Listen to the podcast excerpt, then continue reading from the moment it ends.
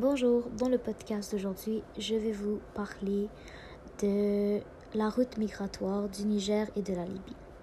Cette route qui est souvent très périleuse pour plusieurs d'entre eux, euh, plusieurs personnes qui vivent dans le mal, qui vivent encore sous l'esclavage dans ce pays. Donc pour commencer, on devrait parler un peu de ce qui se passe en Libye et en Niger. Donc plusieurs personnes sont ramenées partout d'Afrique euh, pour faire de l'esclavage en Niger et en Libye. Plusieurs femmes sont souvent maltraitées, sont très maltraitées, euh, sont violées. Plusieurs enfants sont mis dans des chambres collées. Euh, ils tombent malades, ils mangent leurs propres excréments car des fois ils n'ont pas de nourriture. leur vie en fait est très périlleux, très dangereux et ils vivent dans un, mal. C'est pour cela, qu'on remarque que, des milliers de personnes entreprennent un voyage périlleux chaque jour pour la protection et leur survie. Euh, ils vont souvent utiliser des routes qui sont illégaux. Donc euh, ils vont passer par la mer Méditerranée en bateau. Parfois des bateaux ont que 30 places, mais ils vont mettre 50 personnes dans le bateau. Et des fois, ils voient, ils vont même pas pouvoir atteindre leur but et leur bateau va faire naufrage. Plusieurs d'entre eux ont perdu la vie en faisant ça. Des enfants, des mères, des pères. Donc, euh, je vais vous parler des causes de l'immigration clandestine. Euh, pour euh, les immigrants, ça devient une migration d'espoir pour fuir leur pays d'origine à cause de souvent des gros conflits qui nuisent à la paix des citoyens aussi la croissance économique faible, les répartitions inégales des revenus, inégales des revenus, euh, la surpopulation, les taux élevés de chômage, violation des droits, épuration ethnique, pauvreté et exclusion, faible niveau de gouvernance, euh, des guerres, difficultés sociales et politiques, des problèmes environnementaux, euh, des persécutions politiques ou religieuses, des recherches d'un travail et recherche de moyens d'existence. Je vais aussi vous parler des conséquences euh, de l'immigration clandestine, euh, des routes migratoires du Niger et de la Libye.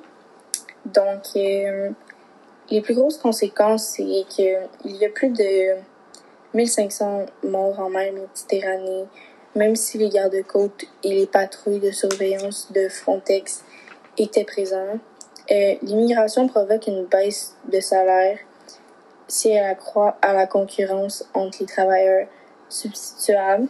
Euh, S'il y a complémentarité et non substituabilité entre les emplois et des immigrés et ceux des, euh, des natifs, le salaire augmentera. Euh, de plus, il y a plus de 7000 personnes qui tentent d'atteindre l'Italie et qui en sont mortes en Méditerranée centrale depuis 2014. Dans les pays d'arrivée, euh, l'immigration peut avoir plus d'avantages car ça accroît la population et ça ralentit son vieillissement du fait de la jeunesse des immigrés dans une population souvent plus âgée.